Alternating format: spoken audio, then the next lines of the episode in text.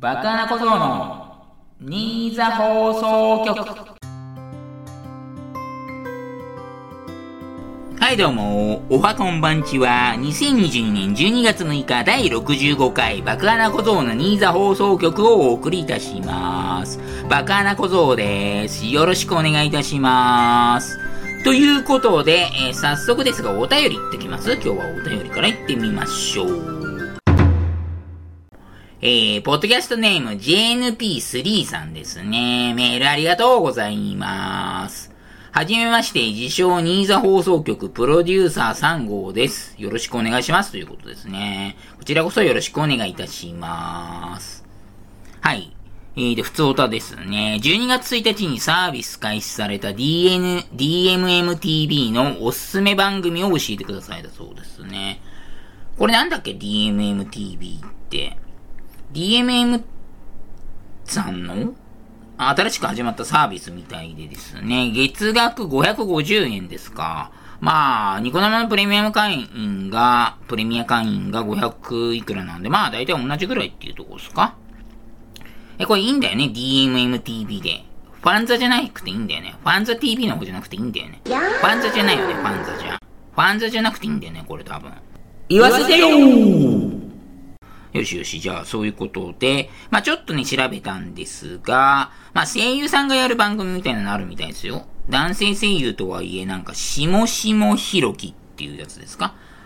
下野さんと山下さんっていう方が、なんか、ブラ旅みたいな、その、ブラリー散歩みたいなのするんですかね、これは。あと、自称声優っていうのも、これもね、声優男子二人組のやつみたいなんですけど、なんかいろいろ企画やるということでね、えー、ハマれば結構ね、面白いかなと思いましたね。まあ私声優とか全然詳しくないんですが、なんか名前とかも覚えないじゃないですか。私誰が誰とか、とか覚えないんですけど、まあそんな中でも、そのジャリズムっていうお笑いコンビと宮村優子っていう多分、あれでしたっけ、エヴァンゲリオンとかの扱い役の人でしたっけ？がやってた番組昔あったんですよ、テレビ東京で。渋谷で中断でしたっけ？ね。ど深夜でしたかね、多分あれ。1時45分とかかな。もしかしたら2時とかかもしれないんですけど。そのなんかね、トーク番組みたいな面白かったんで、それを思い出してね、こちらの方もね、推薦させていただきました。もしかしたらね、ちょっと形式違うかもしれませんけどね。まあ、一応楽しみなのかなと思います。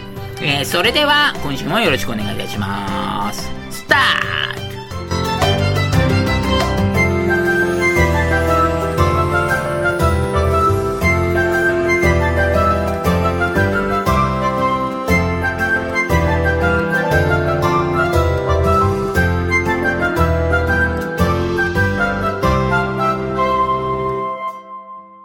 フリートークでーす。えー、今週もね、えーと、サッカーワールドカップまだやってますので、その話をさせていただきたいと思います。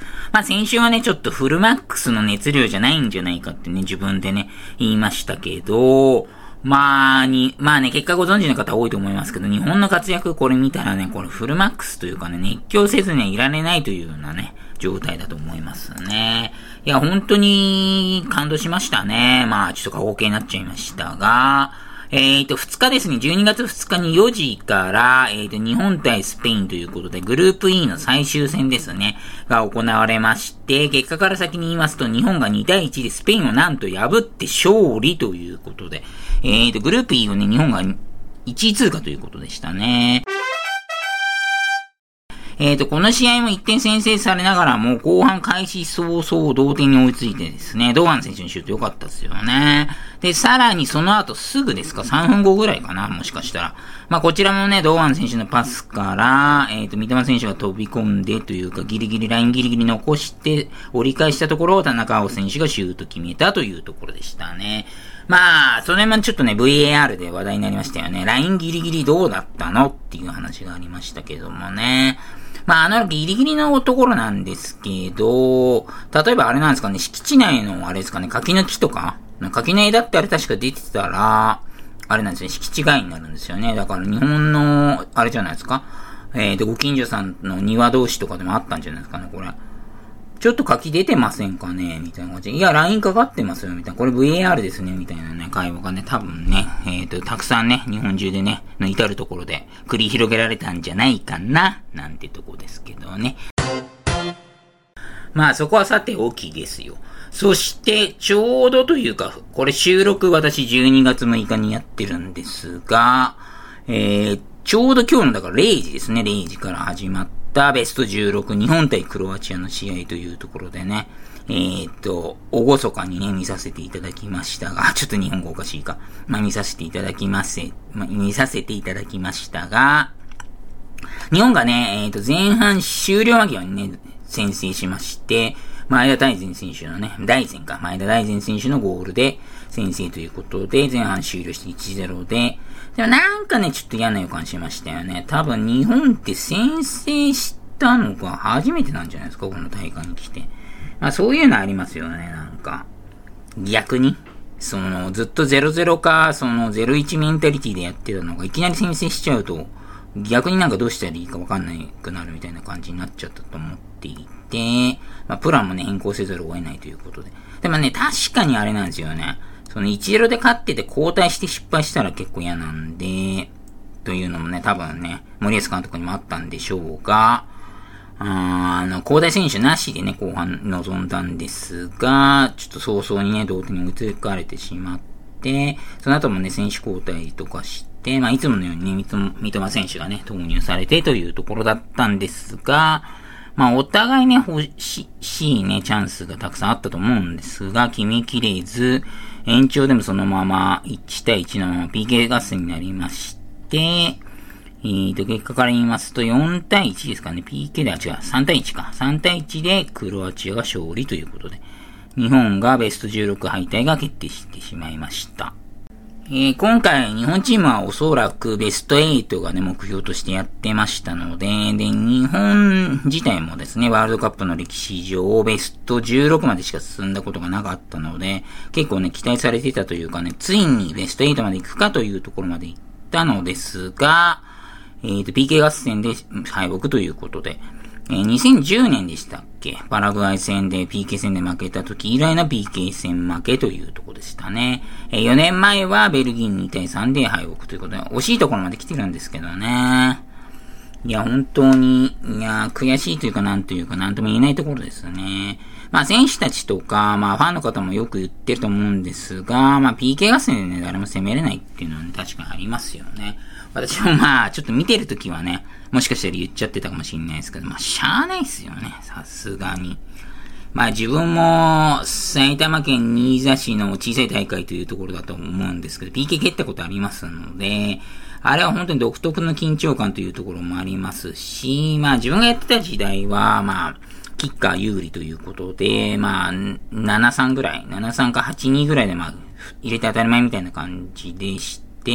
まあそれがね、むしろね、プレッシャーになるっていうところもあったんですが、今なんか本当にキーパーがすごくて、まあ、それでも73とか64なのかもしれないですけど、キッカー有利なのは間違いないですけど、蹴るタイミングとかもね、多少ずらせると思いますので。蹴りたくはないしですし、というところですよ。まあ、誰も責められないんじゃないかなとは思いますけど。いや、悔しい。いや、ほんと悔しいですね。まあ、クロアチアそんな、なんだろう。まあ別に人で見るわけじゃないですけど、スポーツで人とかで見るってわけじゃないんですけど、そんなにね、嫌なやつとかいなそうなんで、それは良かったんじゃないですかね。なんでそこ見てんだっていうところですけどね。まあ関係ないですよね、はっきり言ってスポーツには。ある程度はっていうところあるんで。まあ、それでもなんか人を不快にさせるような行為とかはね、あんまり私はね、良くないと思いますので、まあそういう選手とかあんまりいなかったかなっていう印象ですね、クロアチアは。なんか紳士なんですかね、ちょっとわかんないですけど。まあそういう印象を抱きました。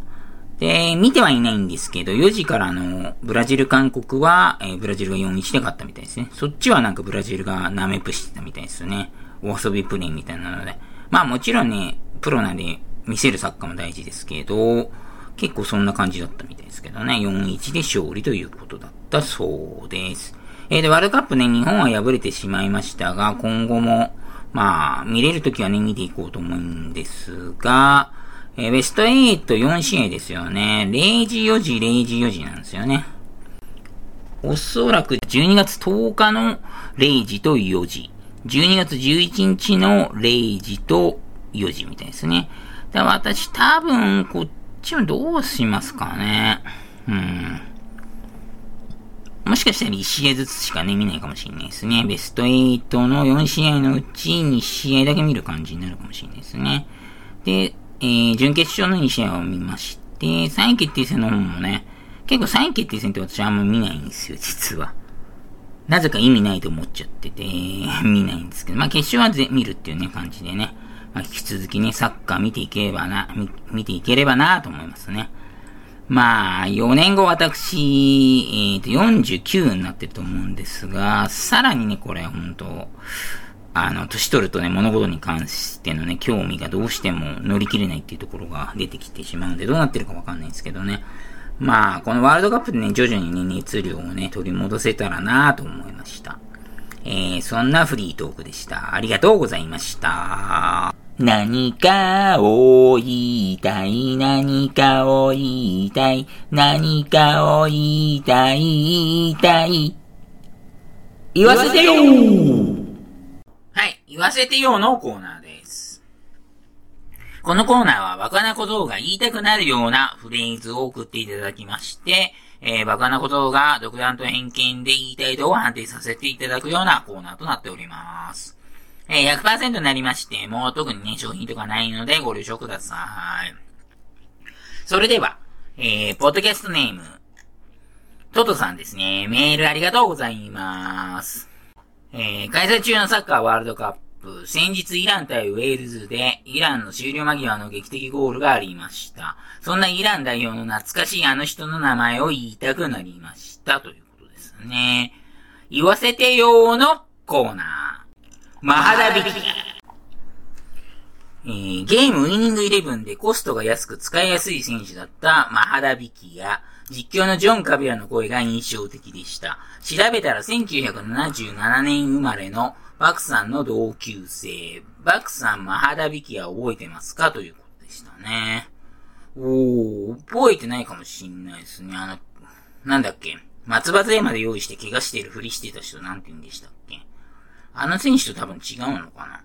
あと、ダエーは覚えてますね、ダエーは。長身のセンターフォワードのダエー選手覚えてるんですけど、まあ、ハーダビキやって、まあ、名前聞いたらわかるんですけど、顔どれって言われるとちょっとわかんないかもしれないですね。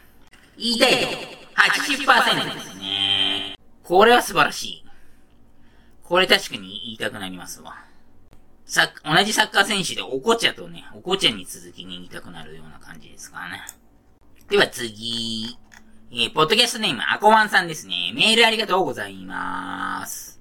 似た前の挨拶文。今年もあと1ヶ月早いですね、ということでしたね。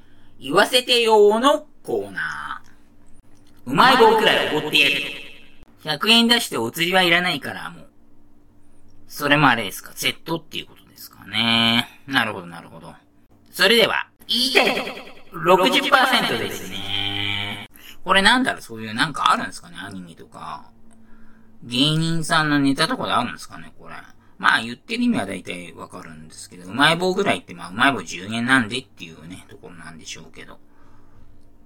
もしかしてね、有名な何かね、あったらね、申し訳ないですね。私ちょっと知らなかったですわ。では、次行きますか。最後ですかね。ポッドキャストネーム、ルーニーさんですね。メールありがとうございます。バクさんそしてニーザ放送局のリスナーの皆様こんばんは。熱戦の続いているワールドカップの影響で、睡眠時間ががっそり、あ、じゃない、ごっそり削りられているルーニーでございます。バクさんのモンゴル代表復帰を願ってますということですね。やかましいわということ。私はね、相撲のモンゴル代表ですけどね。って違うわみたいなところですけどね。言わせてよーのコーナー。セルゲイ・ミリンコビッチサダダダダ。セルビア代表のサッカー選手で、今回のワールドカップにも出場されております。ちなみにこの選手の弟の代表選手ですね、ということで、バーニャ・ミリンコビッチ・サビッチっていうんですかね。なんかあれですね、セビリアの試合、セビリアじゃないや、セルビアの試合見てた時に、なんかアナウンサーが言いづらそうにしてたなっていうのはね、覚えてますね。それでは、言いたい、70%ですね。えーと、これもね、言いたくてしょしょうがないようなやつなんですが、まあ、噛んじゃうかね、確率が結構高いんで、も実際噛んでましたし、さっき。まあ、ちょっと、ギリギリ70%くらいですかね。では、えー、このコーナーはまだまだ続きますので、どしどし送ってください。新座市の秘密。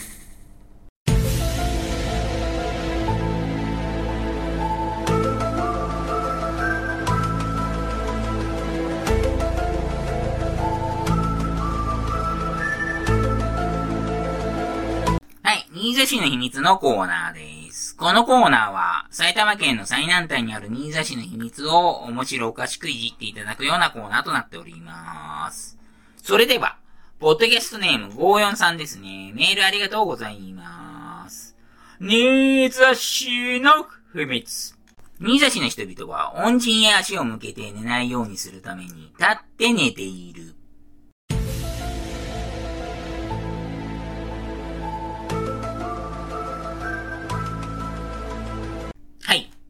訓というか言葉だというか、えーと、足を向けて寝れないとかね、よく言いますけどね。まあ、立ってみ、寝てたとしてもね、まあ、モグラとかね、あれですかね。地底人に対してはね、足向けてんじゃないかなというところで、何言ってんだっていう感じになっちゃいますけどね。私も、まあ、マサルくんには足を向けて寝れません。マサルくん聞いてる？みたいな感じ。パスタ巻いてる？みたいな感じですかね。はい、次行きまーす。えー、ポッドキャストネーム TK さんですね。メールありがとうございます。新座市の秘密。深夜新座市を歩いていると、全裸で敬礼する爆弾岩に遭遇する。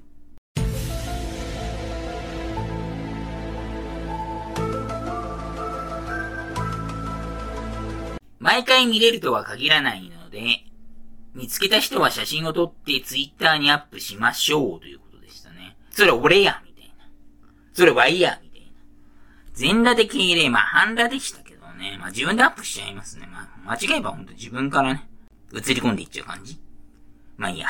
ということで、えー、このコーナーは、まだまだ続きますので、マサル氏もね、もしかしたらね、聞いてくれてるかもしれないので、どしどし送ってください。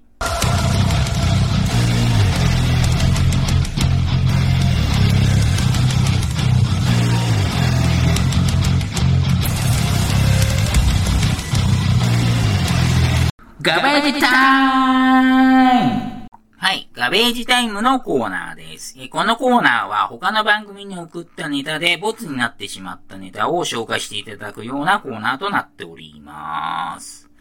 それでは早速、ポッドキャストネーム54さんですね。メールありがとうございます。ペコパオールナイトニッポンゼロでのサプライズメンバーというサッカー日本代表の26人目に選ばれそうな意外なものをあげるコーナーです。だそうですね。バーベキュー日本代表を最後は適当に並べて焼いて焦がしてしまい、最終的に肉が焦げないように肉の台となってしまうかぼちゃ選手です。ということでした。ああ、そういうことですか。人間とかじゃないんですね。人間とかじゃなくても持ってきたりとかするんだ。いや、超難しいですね。なるほど、なるほど。おう。何も思いつかないですけど、そういうのあるんすね。まあ変化球とか人でもどうなんでしょうかね。まあ具体的には思いつかないですけどね。なんかチャレンジしてみたくなるようなコーナーですね。まだあるかはね、ちょっとわかんないんですけど。どうなんすかね。ということで、えっ、ー、と、私の方もね、えっ、ー、と、ネタっていうわけじゃないんですが、えっ、ー、と、乃木坂46のオールナイトニッポンに送った普通オタで結構自信あったんですけど、えー、ボツになっちゃったやつ紹介させていただきます。普通オタ、えー、住所埼玉県新座市、45歳男、ラジオネーム爆穴小僧ということですね。普通オタ、久保さんこんばんは。暖房を使わないチャレンジはどうなりましたでしょうか？先週は卒業前の和田さんのゲスト出演、出演ということもあり、いつもの話もあったでしょうから仕方ないでしょうけど、久保さんの暖房チャレンジがどうなっているか気になって夜も眠れませんでした。自分も久保さんに合わせて暖房使わないチャレンジをしていたのですが、先週のワールドカップサッカー日本対ドイツ戦で日本が勝利した際に服を脱いで部屋の中を走り回るための準備をあらかじめしていたので、試合開始前に暖房をつけちゃいました。1点でも取れたら服を脱ぐつもりでしたが、まさか本当に逆転勝ちするとは思いませんでした。と。まあそういうのをね、私普通歌で送らせていただいたですが、結構あれなんですよ。これ前の週にね、サッカーの話とかしてたんですよ。で、暖房使わないチャレンジっていうのもずっとやってたんで、それをね、絡めたらね、私的にはね、結構自信あったんですけど、全く触れられることもなくね、えー、ボツになってしまいましたね。はい。っていうことでね。えー、最近なんか久保冷たいよね、俺に対して。なんかよくわかんないけど。しおり冷てえな。釣れねえな、どうしたまあいいや。ということで、えー、このコーナーはまだまだ続きますので、どしどし送ってください。バック8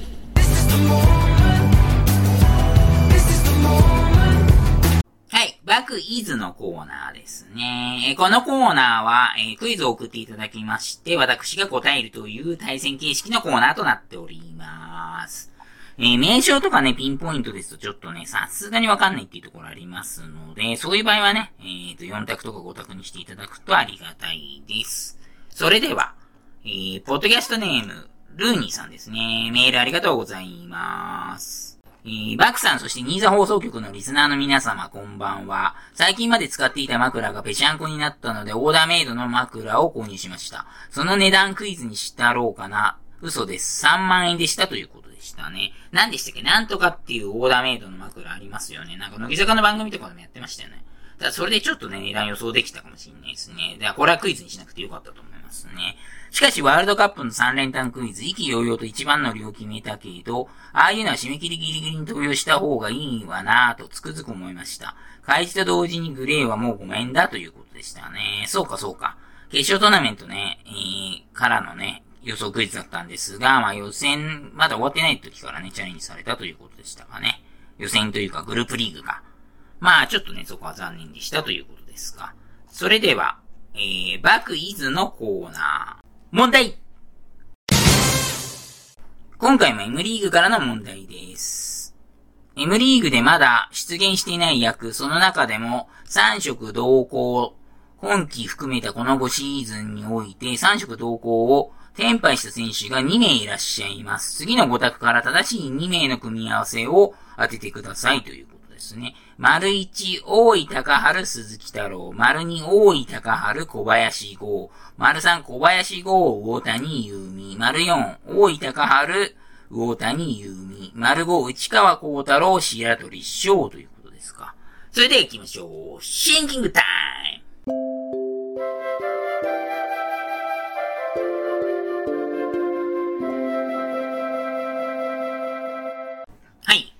ということで、パッと見ますと、大井さんが3組み合わせ、小馬号が2組み合わせが入ってるんですよね。で、丸5が内川白鳥っていう初登場のところで、いや、これはどうなんだろう、丸5なのかなっていう気もしますけど、さすがにそれはちょっとなさそうかなということで、どうですかねこの問題選択肢見るからパッと思いついたのはやっぱ鈴木太郎さんと小林剛さんだったんですけど、その組み合わせはないんですよね。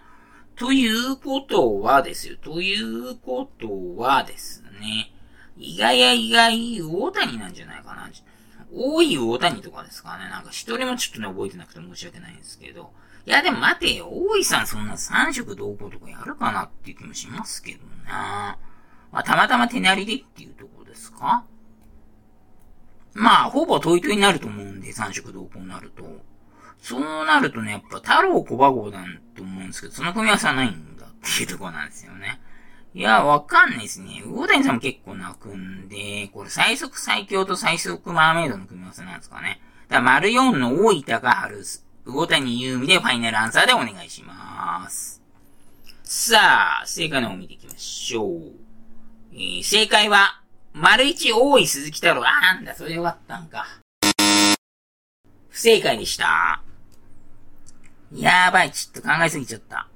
あー、鈴木太郎しか思いつかなかったんですよね、最初。最初に、ファーストインプレッションで鈴木太郎だったんですよ。それ信じりゃよかったなやってもうた。大井さんは昨シーズンである2022年2月9日の対局でテンパりましたが、成就せず。太郎さんは自身が数アンコを積もった時の片割れテンパイが3色同行だったんですね、ということ。ということでした。ちょっと難しかったですかね、と。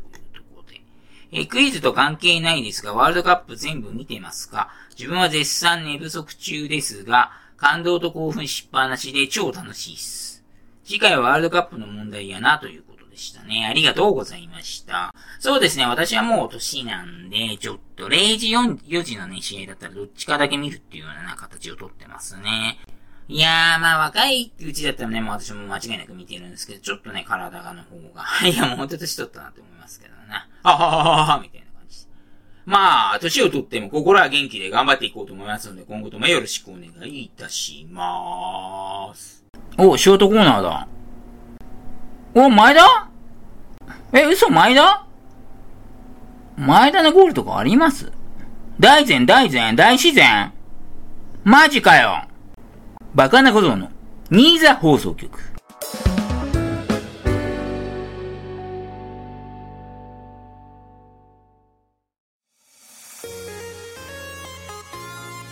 い、エンディングでーす。えー、スポーツ情報ですね。サッカーワールドカップ、日本がスペインを破り、えー、決勝トーナメント進出したのですが、決勝トーナメント1回戦ベスト16ですね。クロアチアに1対1の PK 合戦で負けてしまいまして、えーとですね、残念ながら敗退ということで、でもすごいね、感動をいただいたというかね、応援しがいがありましたね。まあ4年後ね、どうなるかわかんけどね、期待したいところですかね。